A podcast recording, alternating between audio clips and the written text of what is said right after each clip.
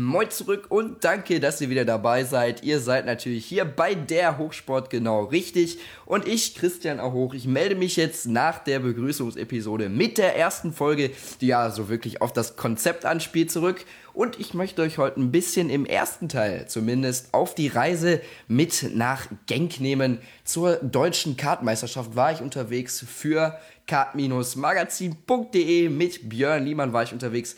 Der wird im zweiten Teil dazu stoßen und dann werden wir ein bisschen über das Sportliche reden. Wer hat äh, überrascht, wer hat vielleicht auch ein bisschen enttäuscht und so einen kleinen, ja, ich sag mal, Blick hinter die Kulissen des Kart-Alltages. Also wie läuft so ein Rennwochenende ab? Für die, die da vielleicht nicht so mit von der Partie sind und erklären so ein paar Dinge. Für die, die sich aber so ein bisschen auskennen, da haben wir natürlich dann auch noch ein paar Analysen der Leistungen am Start. Ich möchte jetzt im ersten Teil das alleine vornehmen, alleine euch hier ein bisschen bespaßen und ja, ähm, die Sicht der Dinge von mir auf das Wochenende schildern. Also wie habe ich es erlebt in meiner journalistischen Arbeit. Und ja, das, ich kann schon sagen, ich war sehr, sehr zufrieden mit dem Wochenende. Hat unglaublich viel Spaß gemacht. Björn sagte mir, ähm, ja, das war so vier, fünf Tage vorher, du, hast du Bock mitzukommen? Wird einer der coolsten Rennwochenenden. Und ja, definitiv, es ist bisher das Coolste, was ich erlebt habe. Ist auch erst mein drittes. Aber naja, der Reihe nach, also erstmal die Reise nach Genk, die war jetzt nicht so lange. Anderthalb Stunden sind wir ungefähr gefahren. Und dann waren wir auch schon da und begrüßt wurde man quasi von so einer Flagge von Max Verstappen. Der hat da auch schon auf dem Genk International Circuit, so heißt es, 1360 Meter lang, ist der Parcours und Max Verstappen, ja, der hat da vor, ja, Björn wird uns das auch noch sagen, vor nicht allzu langer Zeit seine Kartsportkarriere gestartet. Und ja, der ist dann natürlich jetzt der jüngste Grand Prix-Meister in der Formel 1. Auch Jensen Button, der hat da seine Runden gezogen, aber das ist jetzt wohl etwas zweitrangig. Da sind wir angekommen haben unsere Sachen in den Presseraum verstaut, ein bisschen aufgebaut. Ja, Björn ist dann rübergegangen zum ersten Interview mit dem Streckensprecher René Köhler und äh, war dann schon gleich im Livestream vertreten. Fand ich natürlich ja sehr aufregend, bemerkenswert, hat mir imponiert, wie das Ganze so ablief und äh, war natürlich über die ganze Anlage zu hören und 50.000 im Livestream so ungefähr. Haben das Ganze auch mitverfolgt. Da dachte ich mir so, ja, wäre natürlich auch mal schön, äh, wenn du da so ein bisschen reden könntest und da ein bisschen berichten könntest, auch wenn ich noch nicht so viel über den Kartsport selber berichtet habe. Es ist auch heute so ein bisschen der erste Podcast, der erste Podcast-Versuch. Ja, und dann ging es los mit der Runde durchs Fahrerlager, die Klienten abklappern und so ein bisschen, was sind die Erwartungen, wie gehst du ran, wie ist das Setup, wie liefen die Warm-ups, so ein bisschen Social Media hatte ich dann zu tun, Postings auf der Internetseite etc. Also ein ganz geschmeidiger Einstieg, ja, und dann äh, ging es auch los mit den, mit den Zeittrainings, mit den Qualifyings. Ähm, um zur Erinnerung, also wer es noch nicht weiß, Qualifyings, das ist so, da werden um die Plätze für die anstehenden Heats gefahren, also eine gute Ausgangslage. Und die Heats, die bilden dann letzten Endes die Startposition für die Rennen. Ja, und ähm, für mich bestand dann darin auch die Aufgabe, die Fotos von der Strecke abzuholen und in den Computer abzuspeichern und ja, so ein bisschen Stichpunkte machen für die Texte, die es ja zu schreiben ging. Also wie schlagen sich die Fahrer schon und wie läuft das Ganze ab? Und ja, jetzt kommen wir dann zu meinem Highlight, muss ich wirklich sagen. Ich hatte ja gerade davon gesprochen, dass René Köhler da im Livestream die Rennen kommentiert und auch Interviews führt, genauso wie Björn. Und ja, dann habe ich einfach ihn gefragt, komm, sollen wir das mal vielleicht zusammen machen, dass ich mich mal neben dich setze und mir dir so ein bisschen über die Schulter blicke und vielleicht auch ein, zwei Sätzchen mal sagen darf. Ja, dann sagte René zu mir, komm, weißt du was, setz dich doch einfach hier mit dem Mikro hin und mach das Ding einfach mal alleine. Und das durfte ich dann machen. Unfassbare Erfahrung, also ich muss sagen, zweimal äh, hat mich René da ins kalte Wasser geschmissen. Beim ersten Mal, also da war der Fuß auch ganz schön am Wackeln, weil es war wirklich eine, so eine Feuertaufe, will ich das schon fast nennen. Da musste mich so ein bisschen eingewöhnen, hat aber tierisch viel Spaß gemacht und ich war richtig heiß auf das nächste Rennen. Und René meinte dann, ja komm, dann machst du auch die zweite Klasse der DKM, das zweite Heat. Und äh, da lief das dann noch schon deutlich besser. Man ist direkt sicherer geworden, hatte einen gewissen Lerneffekt. Und ja, absolut überragend für mich dann äh, die Kommentatorentätigkeit auszuüben vor 50.000 Menschen. Ich hoffe, ich habe mich da nicht allzu schlecht geschlagen. Ich werde auch den Link zum, zum Heat, was ich kommentiert habe, mal hier reinsetzen. Da könnt ihr euch das vielleicht dann nochmal anhören.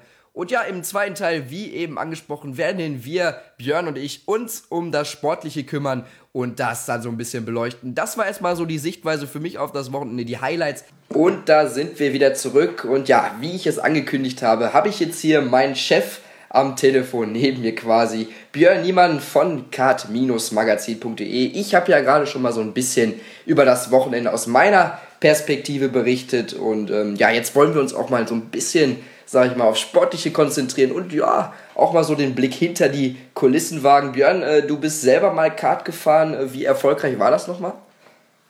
Ja, ähm, war vielleicht noch zu einer anderen Zeit äh, als ähm, heutzutage, aber ähm, die, die Top Ten waren dann doch immer das, wo ich äh, doch wiederzufinden war und daher eigentlich äh, auf der Basis, wie wir es betrieben haben, doch schon recht erfolgreich und auf jeden Fall zufriedenstellend. Ja, aber so ganz vom Kart kannst du dich einfach, glaube ich, nicht verabschieden. Betreibst ja jetzt schon ziemlich lange kart-magazin.de und äh, auch Fast Media, die Medienagentur. Wie lange ist das jetzt nochmal genau?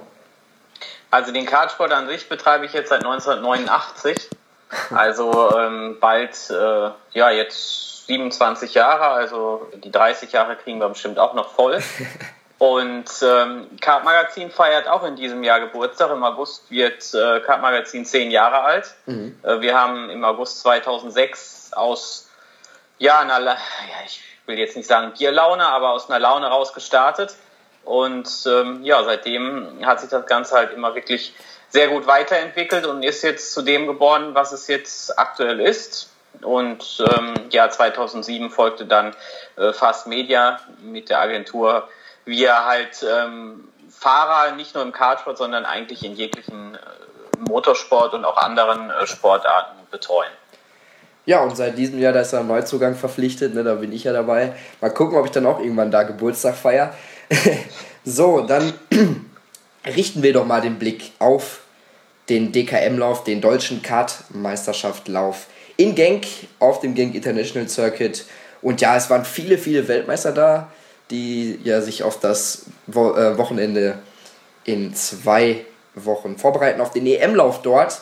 Äh, 197 waren es an der Zahl aus 25 verschiedenen Nationen. Du hast mir vorher gesagt, willst du mitkommen? Äh, wird ein, einer der richtig coolen Wochenenden im Kalender. War es das für dich am Ende auch? Ja, am Ende war es auf jeden Fall wirklich ein, ein super Wochenende. Äh, vielleicht äh, zur Ergänzung die, die Weltmeister. Also wir insgesamt äh, starten in der DKM in diesem Jahr ähm, neun Weltmeistertitel verteilt auf äh, vier Fahrer. Ähm, die waren aber jetzt nicht nur ausschließlich da, um sich auf die Europameisterschaft in zwei Wochen vorzubereiten, sondern die sind wirklich Stammfahrer in der deutschen Kartmeisterschaft und kämpfen da auch um den Titel des deutschen Meisters, was äh, letztlich halt die Qualität der Serie wirklich äh, steigert und auch ausmacht. Und ähm, daher ist eigentlich fast jeder DKM-Lauf ein cooles Wochenende. Aber Gang bietet halt eine wirklich tolle Kulisse und ist ein ja, eine wirklich internationale Topstrecke und äh, das sorgt halt halt nochmal für so ein i-Tüpfelchen mehr Flair.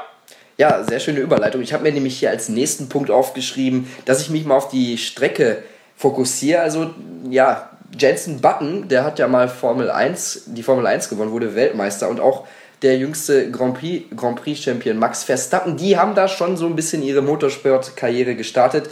Wie fühlt sich das eigentlich für die jungen Piloten an, da unterwegs zu sein? Ich meine, du hast sie ja dann im Livestream immer wieder vor, vor dem Mikro gehabt. Was sagen die da so? Letztlich ist es den Fahrern eigentlich egal, wer im Vorhinein da unterwegs war und erfolgreich war, weil doch schon die Jungs wirklich auf ihren Erfolg fokussiert sind und halt auch ihre Ziele haben. Aber trotzdem ist es natürlich immer wirklich schön zu, zu sehen, was dann aus denen geworden ist. Jensen Button ist früher in dem Kart-Team gefahren, welches halt in Gängen ansässig ist und hat mit denen seine ersten Erfolge gefeiert und hat dann ähm, am Ende auch die Formel-Weltmeisterschaft gewonnen und ist ähm, noch immer als Fahrer dort vertreten. Und äh, Max Verstappen, eigentlich das beste Beispiel, er war vor drei Jahren noch selber in der deutschen Kartmeisterschaft in Gang unterwegs und ähm, hat jetzt äh, sein erstes Formel 1 Rennen gewonnen und stand jetzt schon mit Red Bull, Red Bull gemeinsam mehrmals auf dem Podium. Also das ist natürlich schon eine coole Nummer, zeigt aber auch, dass halt ähm, im Kartsport äh, die neuen Champions geboren werden und ja, der Kartsport so die, die Grundschule des Ganzen ist. Ja, das, das war ja eigentlich schon immer so, ne? Warum hat es eigentlich für dich nicht gereicht? ja, am Ende ähm, am Ende reicht dann halt nicht nur der Erfolg, sondern auch ja. äh, die anderen Dinge, die dann passen müssen. Und ähm, sicherlich äh, hat sich das Ganze doch schon ein bisschen anders entwickelt, als ähm, Michael Schumacher dann in den Fokus äh, der Öffentlichkeit kam. Früher kamen sicherlich die Piloten auch teilweise aus dem Kartsport, aber das Ganze war noch ein bisschen anders aufgebaut. Und ähm, ja, die Möglichkeiten, da den Einstieg in den Profisport zu schaffen, waren noch etwas ähm, leichter vielleicht. Wobei leichter will ich nicht wirklich sagen, sie waren halt anders. Ja. Ähm, gehen wir doch dann mal darüber ins Sportliche, aufs Wochenende. Wer dich denn so, wen hast du im Kopf, wer dich vielleicht ja am meisten überrascht oder auch von der anderen Seite betrachtet enttäuscht? Also am meisten überrascht will ich jetzt gar nicht sagen, aber ich sag mal, ein Mann des Wochenendes war auf jeden Fall Max Tubben. Er hat ähm, im zweiten Rennen des DMSB Schaltkart Cup eine wirklich unglaubliche Aufholjagd hingelegt, ist nach einem tragischen Ausfall im ersten Rennen dann da sehr stark äh, vom Ende des Feldes auf Platz zwei nach vorne gefahren und ich will mutmaßen, hätte das Rennen ein paar Runden mehr gehabt, dann hätte er sogar gewonnen. Und das für jemand, der sein erstes Jahr da bei den Schaltkans unterwegs ist, äh, wirklich Hut ab und eine, eine tolle Leistung. Ja, da kann ich mich auf jeden Fall nur anschließen. Bei wem hast du dir ein bisschen mehr ausgerechnet vielleicht? Dass es dann vielleicht am Pech lag, dass er dann irgendwie vielleicht ausgeschieden ist? Ja, am Pechvogel äh, des Wochenendes sicherlich Patrick Hacek. Er hat ähm, in der ähm, DSKM alle drei Heats gewonnen und dann äh, scheidet er leider im ersten Rennen aus, wirklich schon in Führung liegend. Das äh, war natürlich richtig schade für ihn. Ansonsten, ja, so richtig enttäuscht hat mich jetzt keiner. Ist natürlich schade, dass die deutschen Junioren etwas hinterherfuhren am Wochenende. Ähm, das Potenzial war da. Luca Maisch fuhr im Zeittraining auf einen tollen dritten Platz, hatte aber dann in einem Heat leider ein bisschen Pech und in den Rennen hing er dann im Mittelfeld fest.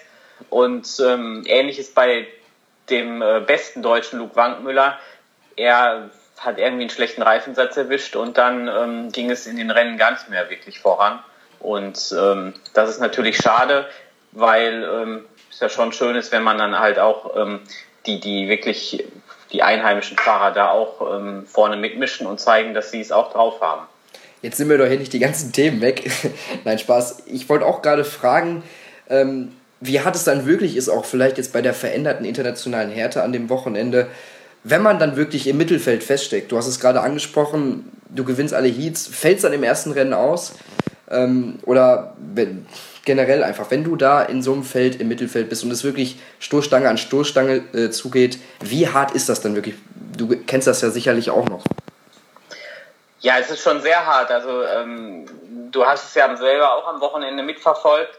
Man, ähm, es gehört halt immer so ein bisschen Glück dazu. Man muss die erste Kurve ähm, gut überstehen und dann die ersten zwei Runden sich irgendwo im Feld einfinden und dann geht es auch schon vorwärts. Aber wenn in den ersten zwei Runden geht, will wirklich jeder versuchen, irgendwie ähm, Plätze gut zu machen. Und ähm, da wird man von hinten angestoßen, muss vorne aufpassen, dass nichts passiert, vor allem seit äh, der neuen Spoilerregelung, die es in diesem Jahr gibt. Und äh, ja, das ist, man muss halt wirklich schon die Umsicht haben und, und auf alles achten und natürlich äh, kann da immer noch irgendwas Unvorhergesehenes passieren was man jetzt nicht so im Blick hat. Ja, und dann steht man vielleicht äh, auf einmal tragischerweise im Aus, obwohl man doch die Möglichkeit gehabt hätte, ganz vorne mitzufahren. Hm. Äh, du hast gerade Reifenprobleme bei Luke Wankmüller angesprochen. Das hat er ja auch schon äh, beim Rennwochenende zuvor gehabt. Wieso bekommt man das vielleicht im Vorfeld auch als Team oder generell nicht in den Griff? Warum wiederholt sich das? Ist das irgendwie Zufall? Hat man da Einfluss drauf? Ähm, letztlich hat man keinen Einfluss auf die, auf die Reifen selber. Es gibt äh, bei jeder Veranstaltung einen vorgeschriebenen Reifenhersteller, also jede Klasse fährt mit Einheitsreifen und ähm, jede Klasse hat auch nur einen Härtegrad der Reifen, also anders als in der Formel 1. Da gibt es zwar aktuell auch nur einen Hersteller, aber Pirelli liefert ja an einem Wochenende bis zu drei unterschiedliche ähm, Typen von, von Reifen, also unterschiedliche Reifenhärten. Das ähm, gibt es bei uns nicht. Und natürlich haben solche Produktionschargen immer mal die ein oder andere ähm, Nuance, Abweichung und das kann dann doch schon dazu sorgen, dass du, ähm, dass du im Rennen äh, da ein paar Zehntel verlierst und dann ist es natürlich wirklich ärgerlich, äh, weil ja jedes Zehntel, Zehntel, Zehntel zählt am Ende, um, um ja, vorne mitzu, mitzumischen. Ja, da geht es wirklich manchmal wirklich um Haaresbreite. Zwei Fahrerwechsel, die haben wir auch gehabt zu neuem Team. Dureit Gattas, der ist zu seinem, zu seinem Bambini-Team zurückgekehrt, TR Motorsport. Und Luca Lipkau, der hat sich CRG TB Racing angeschlossen. Ja, bei beiden kann man eigentlich am Ende festhalten, neues Team, neues Glück, Glück oder? Haben sich auf jeden Fall beide gut geschlagen, waren sicherlich jetzt nicht die einzigen zwei Fahrer, die irgendwie einen Teamwechsel hatten. Ähm, aber letztlich äh, scheint es bei beiden auf jeden Fall äh, einen positiven Effekt gehabt zu haben und am Ende war der Kommentar auch beiden, beider Jungs äh, sehr positiv und daher bin ich gespannt, wie es sich da halt an den nächsten Wochenenden darstellt. Ja, genau. Man muss dann gucken, ob die Euphoriewelle des Anfangs ja vielleicht sogar verfliegt. Bleibt abzuwarten. Ähm, jetzt nochmal eine ganz andere Perspektive. Gehen wir doch mal so ein bisschen den Schritt ins Fahrerlager ich bin da jetzt auch ein paar Mal durchgegangen, habe das Ganze mal so ein bisschen beobachtet und ja, so wenn es dann so Richtung Rennen geht, da wird's, wird da immer schon akribisch gearbeitet, da wird es so ein bisschen hektischer, nervöser, ist ja normal. Wie sieht die Arbeit aber vielleicht nach dem Rennen aus? Also man hat jetzt vielleicht keinen so optimalen Lauf gehabt und weiß noch nicht so richtig als Fahrer, hm, ja, woran liegt es denn jetzt genau? Hilft da nur Schrauben oder wie guckt man genau auf die Daten? Ähm, die Daten sind eigentlich schon das ganze Wochenende Thema. Und ähm, klar, wenn es nicht ganz so lief, dann analysiert man das ganze Thema nochmal. Aber ähm, nach dem Rennen ist dann wieder vor dem Rennen. Das ganze Material muss wieder vorbereitet werden, die Motoren werden revidiert, entsprechende oder eventuelle Schäden ähm, am Kart müssen, müssen repariert werden. Und dann ähm, steht auch schon wieder das nächste Rennen im Haus und äh, man startet wieder von Null. Also ähm, Letztlich wird natürlich äh, sicherlich äh, versucht, negative Ergebnisse aufzuarbeiten und dann wieder positiv in die Zukunft zu schauen. Aber wie finde ich denn jetzt das richtige Setup? Ja, letztlich muss das Setup halt dann äh, jeder selber finden. Ähm, man arbeitet ja mit dem Team zusammen und auch ähm, zusammen mit den Teamkollegen, die natürlich auch gewisse Daten liefern. Also so ein Kart ist schon mit äh, recht vielen Telemetrieeinrichtungen ausgestattet. Also man hat sogar äh, Lenkeinschlagswinkel, man hat die Drehzahl des Motors, man hat Abschnittszeiten auf der Strecke, man hat die, ähm, die Höhe, der, also die, die, die, die G-Wirkung, also wie, wie wirklich, wie groß die Seitenkraft ist. Man hat äh, die Gaspedalstellung, die Bremspedalstellung. Also es sind alles schon ähm, wirklich sehr akribische ähm, Daten, die man da zusammen ähm, zusammenträgt und dann am Ende halt äh, über die Telemetrie auswertet. Und äh, daraus kriegt auch schon der, der Mechaniker oder der Dateningenieur außerhalb des Karts im Fahrerlager einen, einen wirklich guten Eindruck, wie der Fahrer sich dann auf der Strecke verhält. Ja, also das hört sich ja schon ganz schön kompliziert an. Glaubt man gar nicht erst, was so hinter diesem kleinen Gefährt so steckt und auch hinter so einem kompletten Rennwochenende. Ist schon echt viel Arbeit habe ich ja jetzt auch selber an der eigenen Haut gespürt. Das, ja, zweite Mal war es jetzt. Ähm, in zwei Wochen, da steht das nächste Rennwochenende, Rennwochenende an. In Genk auch wieder. Berufen wir uns mal nochmal darauf. Die EM, die habe ich schon am Anfang angesprochen. Da haben wir schon ein bisschen drüber geredet. Was erwartest du, erwartest du da so? Oder gibt es da einen Unterschied zwischen der DKM und der EM vom Niveau her? Passt sich das ungefähr an? Vom Niveau her würde ich sagen, passt sich das jetzt wirklich ungefähr an zu dem Rennen, was wir am Wochenende gesehen haben. Alle Topfahrer oder ich sag mal 90 Prozent der Topfahrer waren jetzt auch in Gang äh, mit dabei und haben das Rennen der, der deutschen Kartmeisterschaft genutzt, um sich dann auf die Europameisterschaft vorzubereiten.